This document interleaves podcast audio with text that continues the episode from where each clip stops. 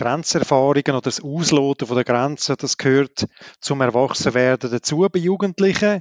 Und jetzt kann es halt sein, dass so ein, so ein Kabis halt eben dann auch einen Straftatbestand aus dem Strafgesetzbuch erfüllt.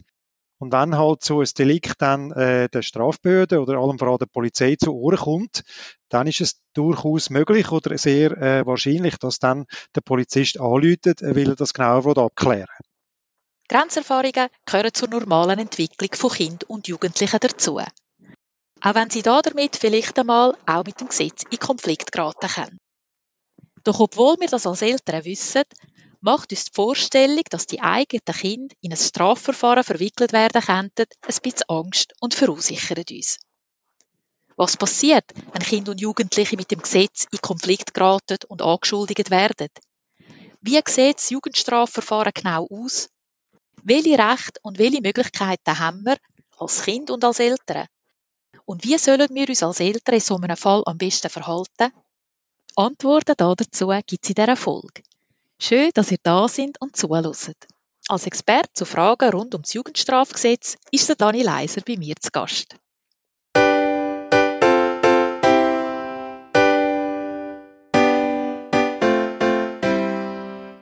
Familie von A bis Z. Das ist der Podcast von der Angelones.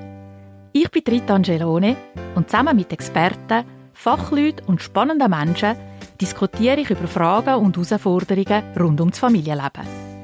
Zusammen suchen wir nach Antworten, neuen Erkenntnissen und vor allem nach nützlichen Ansätzen und praktischen Tipps und Tricks, die uns als Eltern weiterbringen. Mein Gast in dieser Folge ist der Dani Leiser. Unseren langjährigen Blogleser und Leserinnen ist er bestens bekannt als Familienoberhaupt. Der Dani ist also mein Mann und der Papi von unseren zwei Jungs.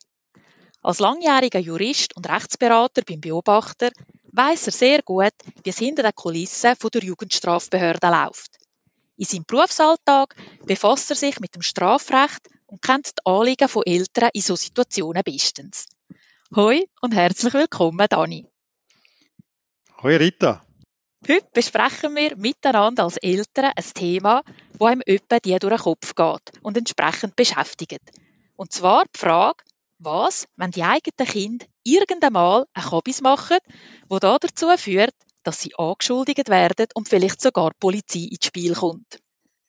Du kennst so viel aus deiner Beratungspraxis und kannst uns sicher einige Fragen beantworten. Wenn wir einmal so anfangen, dass du uns zuerst einmal erklärst, wie es überhaupt so weit kann kommen, dass die Polizei zum Beispiel die Hai anläutet und einem mit eben so einem Hobbies, also ein Delikt, konfrontiert, wo das eigene Kind begangen hat. Ja, das kann ich. Du hast es ja vorher in der Einleitung schon erwähnt. Ähm, Grenzerfahrungen oder das Ausloten von der Grenzen, das gehört zum Erwachsenwerden dazu bei Jugendlichen. Und jetzt kann es halt sein, dass so ein so ein Kabis halt eben dann auch einen Straftatbestand aus dem Strafgesetzbuch erfüllt. Nehmen wir zum Beispiel das Graffiti, wo als Sachbeschädigung gilt, oder die Mutprobe mit dem Kaugummi im Laden, wo ein, ein Ladendiebstahl ist. Und wenn halt so ein Delikt dann äh, der Strafbehörde oder allem voran der Polizei zu Ohren kommt, dann ist es durchaus möglich oder sehr äh, wahrscheinlich, dass dann der Polizist anläutet, will er das genauer abklären Gibt es dann Fälle, wo dann der Polizist eben nicht nur anläutet, sondern wo er wirklich vor der Tür steht? Ich meine, so Sachen sieht man auch manchmal im Fernsehen und das ist so eine Horrorvision, die Eltern haben. Was muss dann passieren, dass das zum Beispiel eintritt? Ja, so Fälle gibt es auch. Ähm, sind mir auch schon nachgetragen worden in der Beratung. Ähm, man muss allerdings sagen, da reden wir dann schon von schwerwiegender Delikt oder auch von einer gewissen Dringlichkeit, weil zum Beispiel verschiedene Jugendliche involviert sind. Man muss sofort abklären, wer was gemacht hat. Ähm, da kann es durchaus sein, dass es wegen einer Hausdurchsuchung einmal äh, am Morgen früh läutet an der Tür und da eine Gruppe von Polizisten mit einem Durchsuchungsbefehl da ist oder mit einem Haftbefehl. Das gibt's, äh, ist allerdings eher eher selten. Also die größere, der größere Teil von der Delikt, wo Jugendliche begehen, ist eben, sag jetzt mal, wenn man halt einfach gerade so über die Stränge schlägt, dass man es eben nicht mehr kann als Lausbubenstreich anschauen kann. Typische Sachen, wie wir es äh, schon erwähnt haben, sind Geschichten auf dem Pausenplatz zum Beispiel, wo halt dann ein bisschen ausartet und dann geht es vielleicht um eine Tätlichkeit, eine Körperverletzungen, Brüllen geht kaputt oder äh, eben Mutproben wie der berühmte Ladendiebstahl oder ähm, die Graffitis, äh, die ich auch gerade erwähnt habe, wo natürlich auch so ein Bereich ist, was sehr attraktiv ist bei Jugendlichen. Und ähm, natürlich neuerdings und auch mit der Entwicklung natürlich äh, in Sachen Handy, Internet und soziale Medien natürlich Sachen, die dort passieren, äh, Stichwort Cybermobbing, wo halt dann auch eine Grenzverletzung ist, äh, wo für das Opfer dann relativ schwerwiegend kann sein und dann äh, ausgelöst durch die Eltern vom Opfer natürlich dann auch bei der Strafbehörde landet. Also das ist so ein bisschen Spektrum. Und die, die schweren Sachen gibt's natürlich auch, aber die sind dann eher selten. Also jetzt bei mir im Beratungsalltag sind das schon eher so ein bisschen die, sag jetzt mal, Bagatellsachen, wo halt dann gleich aber bei der, bei der Jugendstrafbehörde oder bei der Polizei landet und man halt muss abklären. Okay. Ich habe mir jetzt gerade die Frage gestellt, ob es darauf ankommt, bei all diesen Delikten, die jetzt du aufgezählt hast, ob das Alter eine Rolle spielt. Also kommt es darauf an, ob zum Beispiel ein Zehnjähriger einen Diebstahl macht oder ein älterer, ein 17-, 18-Jähriger. Spielt das dann eine Rolle dann im Strafverfahren?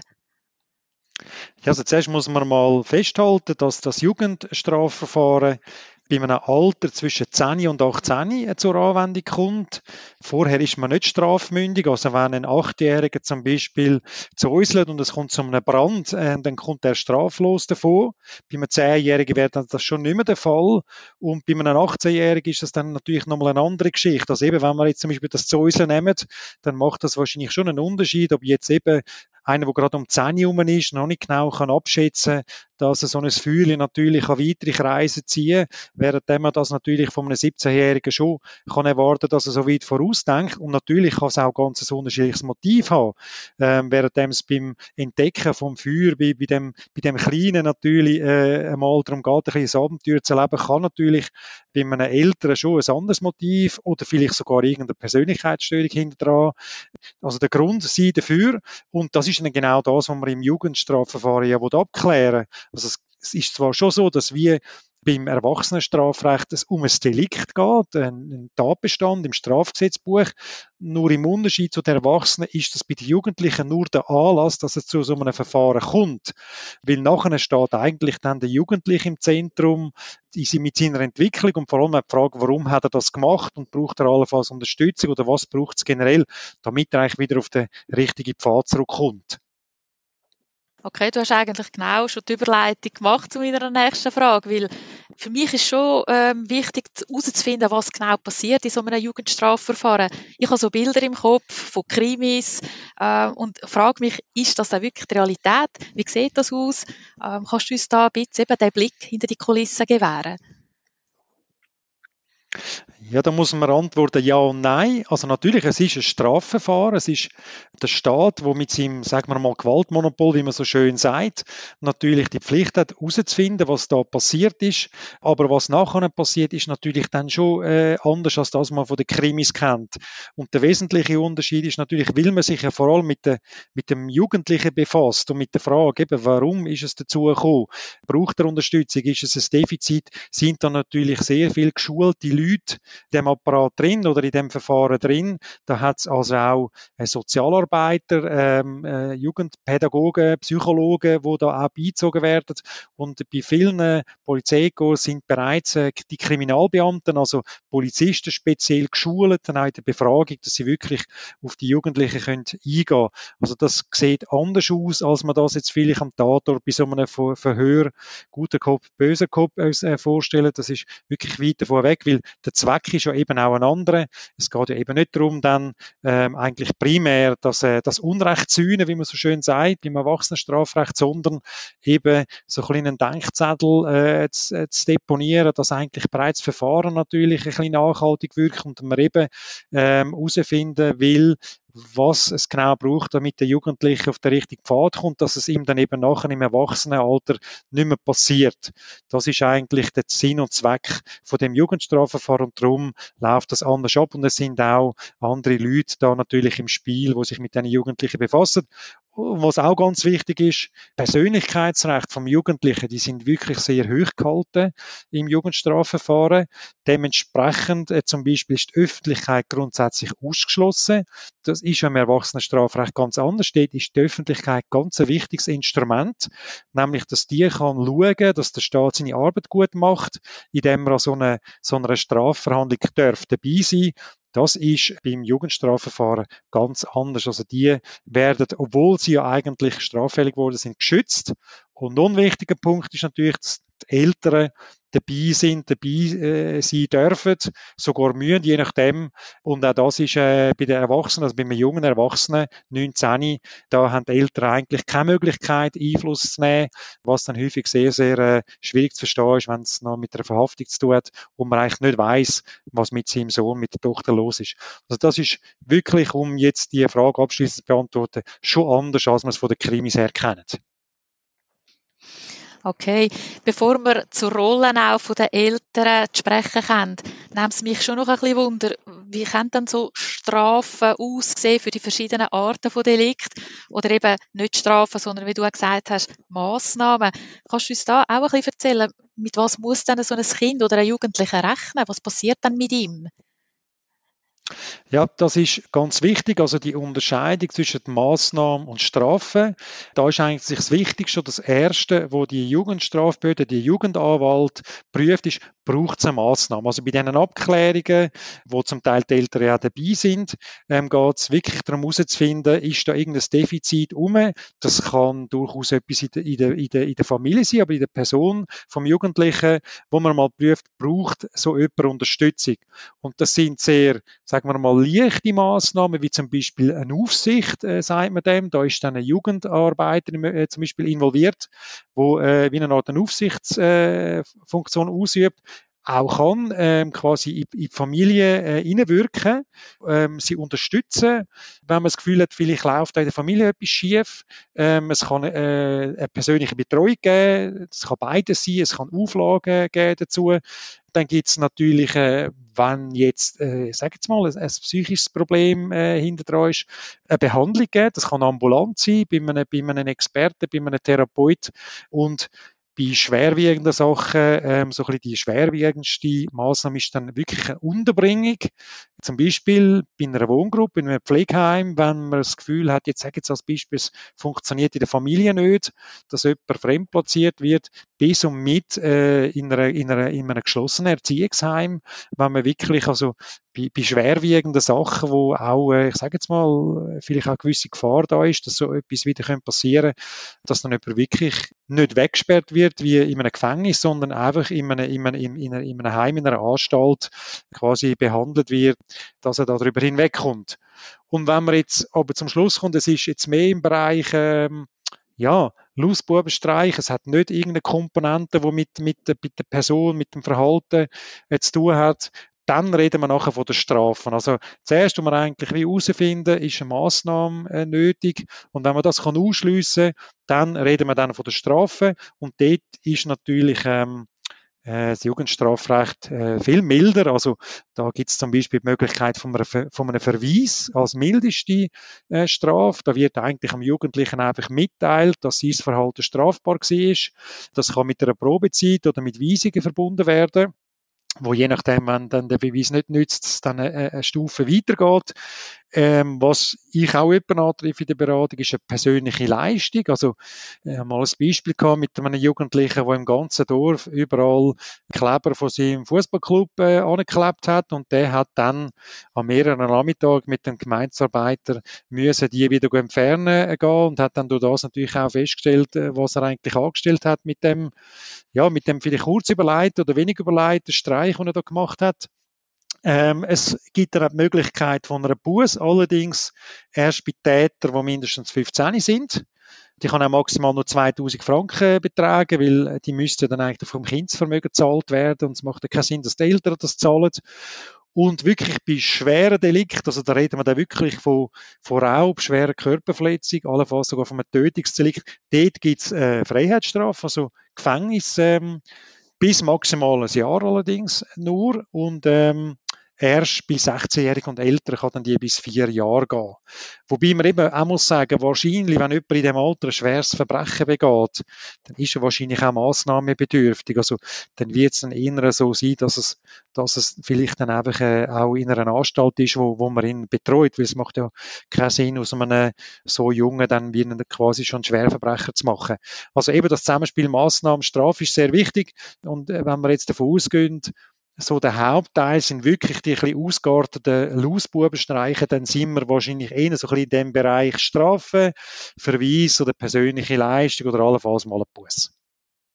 Okay, das klingt spannend. Ähm, ich bin froh, dass zu hören, dass man wirklich vor allem ein Augenmerk darauf legt, was haben sie genau gemacht und dass man zuerst sich wie Gedanken macht, was ist denn in dem Kopf vorgegangen, warum ist es überhaupt so weit gekommen und dass man nicht gerade sofort irgendwie mit diesen Strafen, ja, Führungs- und äh, Schlusszeichen hinterführen kommt. Das ist äh, schon mal sehr beruhigend.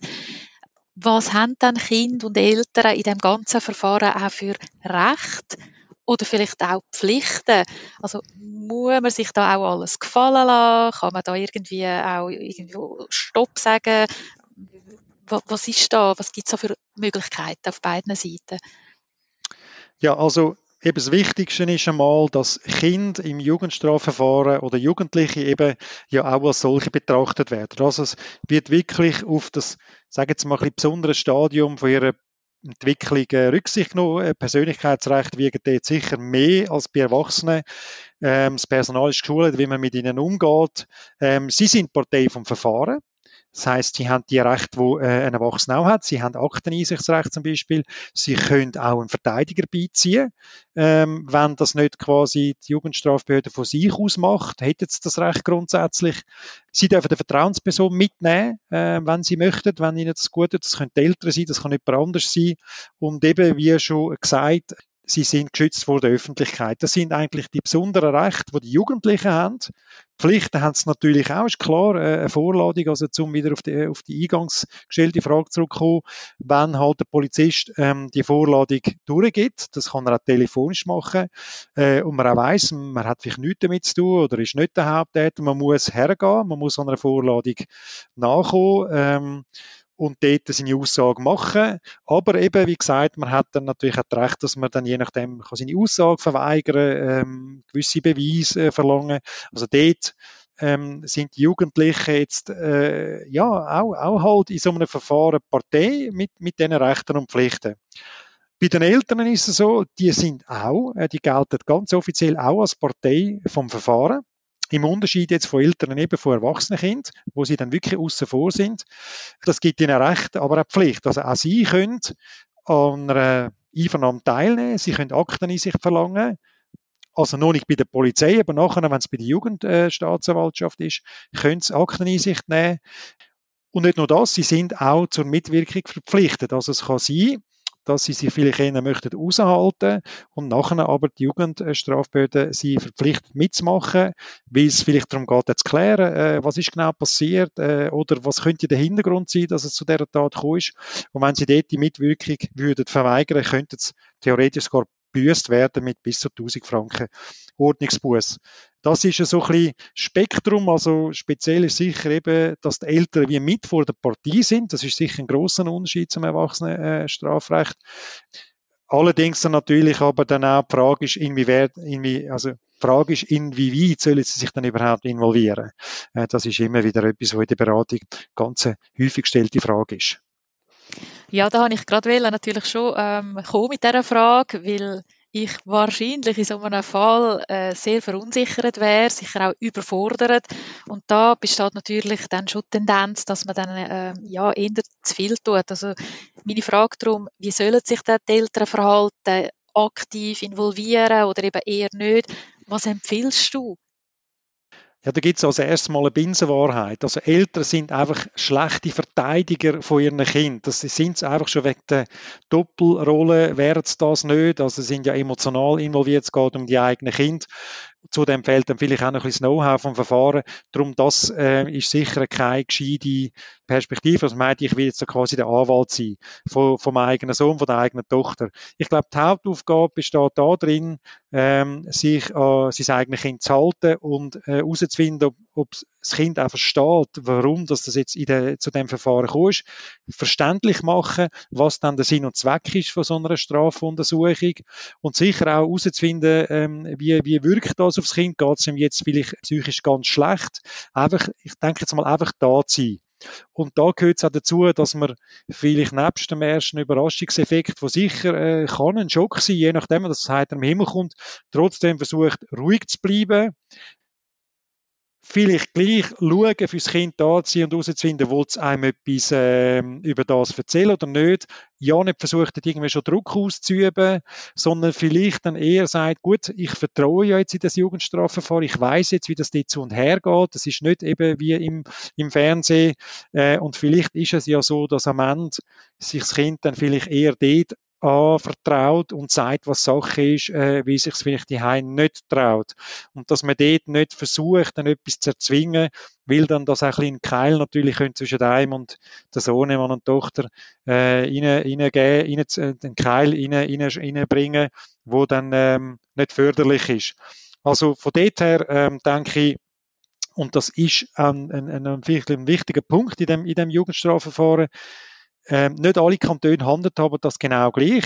Es gibt viele äh, Jugendanwaltschaften, wo eigentlich die ersten Gespräche auf eigenen Wunsch ausdrücklich ohne Eltern möchten führen, weil man einfach die Erfahrung hat, dass das Kind anders aussieht, wenn es allein ist. Ähm, respektive, dass es wirklich äh, unter Druck ist, wenn im gleichen Raum, wo der Jugendanwalt, Jugendanwältin sitzt, auch noch der Vater oder die Mutter sitzt. Vielleicht, weil es halt die Heime äh, noch vielleicht eine andere Version äh, auftischt hat und beim, beim Jugendanwalt würde es jetzt vielleicht die Wahrheit sagen. Und darum versucht viele eigentlich dort Eltern draussen zu haben, ihnen aber auch zu erklären, warum damit eigentlich in der ersten wichtigen Phase der Sachverhalt kann gut geklärt werden. Und von dort denke ich, ist es einfach wichtig, dass man als Eltern das auch so ein bisschen so hinnimmt und, und darauf vertraut, dass das schon gut kommt und vor allem sich auf, auf das eigene Kind fokussiert, damit, damit es erstens versteht, was passiert ist und auch keine Angst hat oder äh, dass man auch dort, ich meine, häufig kommt auch die Frage, äh, sollen wir jetzt unserem Kind schon einen Anwalt beibringen? Und da sage ich eigentlich häufig, fragen Sie doch als erstes mal, mal die Tochter, den Sohn, äh, ob sie sich da gewachsen fühlt, allein auf der Posten zu gehen. Man kann ja zum Beispiel auch sagen, ich begleite dich dorthin, ich warte dann draussen. Äh, das sind alles gute Alternativen, wie man mit dem kann umgehen kann. Mhm. Okay. Eine Angst, wo, wo ich glaube auch andere Eltern haben, ist ja nicht nur eigentlich das Verfahren an und für sich, weil so wie du das ja geschildert hast, verläuft das einerseits äh, sehr menschlich, denke ich, und es kann dann auch für, beim Jugendlichen und beim Kind ja zu, einer, äh, zu einem Umdenken ja auch führen. Ähm, es erlebt eben, was Ursache und Wirkung ist, wenn es etwas gibt, eben was äh, daraus kann entstehen. Das ist das eine. Und die Angst hast du mir jetzt äh, wirklich auch können nehmen, jetzt mit deinen Ausführungen, aber was ich mich auch so ein bisschen frage, was bleibt dann zurück nach so einem Verfahren? Muss ich dann auch als Mutter oder als Vater Angst haben, dass so etwas dann wie ein Tolken im Reinheft ist von meinem Kind? Nein, das kann es eigentlich nicht sein. Also ein Tolken kann es nur geben bei wirklich schweren, schweren Geschichten. Ähm, weil in dem Strafregister, wo du ansprichst, werden ja nur Freiheitsstrafen und die Unterbringung, also die, die wirkliche Unterbringung in der Anstalt, die werden dort registriert. Alle anderen Strafen und Massnahmen werden nicht im Strafregister eingetragen. Also dort bleibt kein Tolken zurück. Also die, die Angst, die man hat, oh je, mein Sohn ist gerade vor der, vor der Lehre oder er möchte vielleicht eine, eine Polizeiausbildung machen ähm, und jetzt ist er da wegen Graffiti verwünscht worden, äh, die ist unbegründet. Also von dort her ähm, bleibt kein Tolken zurück. Was aber ganz wichtig ist, es sollte schon etwas zurückbleiben. Ich denke jetzt mal bei einem, bei einem nicht allzu abgerührten Kind, oder, dürfte so, eine, so ein Verfahren mit, mit, vielleicht mit Polizei, wenn man da mal muss aussagen und vielleicht dann noch bei der Jugendanwaltschaft, dürfte natürlich schon nachhaltig wirken. Und das ist ja auch die Idee. Also ich denke, es geht ja darum, dort aufzuzeigen, was kann passieren, wenn ich, will ich in der Sekunde, wo ich mich müsste anders entscheiden, halt jetzt den falschen Entscheid fällen, mich vielleicht irgendwie zu etwas hinreissen lassen, wo ich doch insgeheim weiss, das sollte ich eigentlich nicht machen. Ähm, und nachher gibt es eine riesige Geschichte, das wird mir wahrscheinlich äh, in Erinnerung bleiben und beim nächsten Mal mich davon abhalten, dann äh, mich nochmal so zu entscheiden. Und das ist ja eigentlich schon der Sinn und Zweck und darum glaube ich, braucht es dann auch nicht mehr wahnsinnig harte Strafen. Jetzt eben immer in dem, ich sage jetzt mal in dem Bagatell-Ausbuben über den Strengschlagbereich. Äh, und insofern kann man davon ausgehen, dass das wirkt, dass man nachher, vor allem dann auch im Erwachsenenleben, vielleicht auch das zurückdenkt, oder im jungen Erwachsenenleben. Ähm, und insofern ist eine gewisse Nachwirkung natürlich auch gewollt, ähm, im Sinn von einer präventiven Wirkung von dem Jugendstrafverfahren und aber nicht etwas, wo man dann für fürs Leben brandmarkt ist. Also die Angst kann man wirklich den Eltern nehmen, ähm, auch im Hinblick darauf, dass wenn jetzt eben der Anruf vom Polizist kommt, man nicht gerade da voll schon in die Verteidigungshaltung geht und es vielleicht noch schlimmer macht. Es gehört dazu und die Reaktion vom Staat gehört halt auch dazu und äh, es gibt das Recht auf Vergessen und wenn man so eine Lehre äh, richtig mit der richtig umgeht, dann ist es vielleicht ja auch etwas Gutes gewesen, nachträglich betrachtet. Ja, das wollen wir fest hoffen. Äh, jetzt langsam so auf den Schluss jetzt hin, Dani. Wir haben jetzt vieles erfahren, wie es überhaupt so weit kann kommen, dass es zu einem Strafverfahren kommt, wie so eins kann ablaufen, wie man sich verhalten sollte. Meine Frage ist jetzt aber auch ein bisschen wie vorwärts gerichtet. Kann man als Eltern etwas machen, um ja, zu verhindern, dass es überhaupt so weit kommt? Was hast du da für Tipps oder Empfehlungen? Ja, das ist natürlich ähm, relativ äh, simpel, äh, was ich dir da sagen kann an Tipps. Ich denke, wir sind Vorbilder und in dieser Vorbildfunktion sind wir vor allem gefragt. Ich habe jetzt gerade vorher auf der Straße einen Vater gesehen mit seinem Sohn, der einfach zehn Meter neben dem Fußgängerstreifen hat über die Straße oder wo bei Rot drüber läuft. Ich denke, das sind auch kleine Sachen, oder, die zum Ausdruck bringen. Regeln sind dazu da, dass man sie auch einhalten, auch wenn man sie vielleicht in, in einem einzelnen Moment nicht gerade so sinnvoll findet, auch als, äh, als Vater oder Mutter am, am Steuer, äh, sage ich mal, hat man ja auch eine Vorbildfunktion. Und das ist mal das Wichtigste, dass man dort irgendwo schon sich bewusst ist, dass das Kind das auch übernimmt und dass man dort wirklich die Vorbildfunktion wahrnimmt äh, und dafür sorgt, dass sie vielleicht dort äh, sicher keinen Anlass haben, um nachher selber auch die, die Regeln brechen ich denke, darüber aus ist sicher so, wir wissen alle, äh, Kinder sind clever, die, die machen da Sachen hindurch, aber dass wir in dem, in dem Bereich, wo wir eine Möglichkeit haben, unsere Aufsichtsfunktion wahrzunehmen, dass wir natürlich einfach auch präsent sind, dass wir, dass wir ein bisschen wissen was sie so machen, eben auch wenn wir insgeheim wissen, dass sie uns nicht alles erzählen. Aber es ist natürlich schon dann für sie auch gut zu wissen, dass die Eltern sich dafür interessieren, was sie so, so, so treiben, oder? Ähm, und dass, äh, dass einem das auch interessiert, als Vater und als Mutter. Und dass man vielleicht auch ähm, so Vorfälle, die müssen ja jetzt nicht unbedingt gerade immer bei der Polizei landen. Es kann ja sein, dass etwas in der Schule äh, passiert, wo dann gar nicht unbedingt zur Polizei getragen wird, wo aber könnte theoretisch auch bei der Polizei landen, dass man die natürlich aufarbeitet. Ich glaube gerade, das nicht können abschätzen, oder die, die, man sagt, strafmündig ist man eigentlich in dem Alter, wo man äh, für sein Handeln auch weiss, äh, dass das Konsequenzen hat und das kann abschätzen. Und das ist natürlich bei einem Zehnjährigen relativ äh, viel verlangt. Und das kann man aber auch ein bisschen ähm, institutionalisieren, indem man, wenn jetzt eben ein Streich vielleicht in die Hose geht, dass man den vielleicht aufarbeitet und, und ohne, dass man damit nur mit dem Drohfinger kommt, auch ein bisschen aufzeigt, was vielleicht jetzt die Zusammenhänge sind, dass etwas eben ausartet, sodass äh, auch dort ein gewisser Lerneffekt äh, sich einstellt. Ja, und sonst denke ich einfach, äh, ja, äh, fürs Kind da sein, äh, offen sein und, und, und auch ein offenes Ohr haben, das hilft sicher ähm, auch damit es nicht am Schluss ähm, Polizei und Strafbehörden machen Gut, danke vielmals, Dani, für all deine Ausführungen. Einmal mehr zeigt sich, dass es halt, äh, ja, wie bei vielen, vielen anderen älteren Fragen auch, wichtig ist, dass wir als Vorbild vorausgehen, das präsent sein, wie du gesagt hast, achtsam sein und eben möglichst viel zu diskutieren miteinander, Sachen ansprechen, möglichst offen zu bleiben. Das zieht sich ja durch alle Fragen durch. Wir probieren das umzusetzen und wir hoffen natürlich, wie alle Eltern, die zuhören, auch, dass das äh, nie so weit kommt. Aber sollte es zu so einem Fall kommen, dass unsere Kinder in so ein Verfahren verwickelt werden, haben wir doch jetzt noch mitbekommen, dass es äh, ja äh, möglichst menschlich abläuft und dass es eigentlich auch keine Katastrophe muss sein, sondern vielleicht eben gerade auch eine Chance. Also so sehe ich das. Also nochmal danke vielmals, gell, dass du heute mein Gast gewesen bist und unseren Zuhörern so viel hast auf den Weg können mitgeben. Sehr gern geschehen und bis nachher. Ja, bis nachher.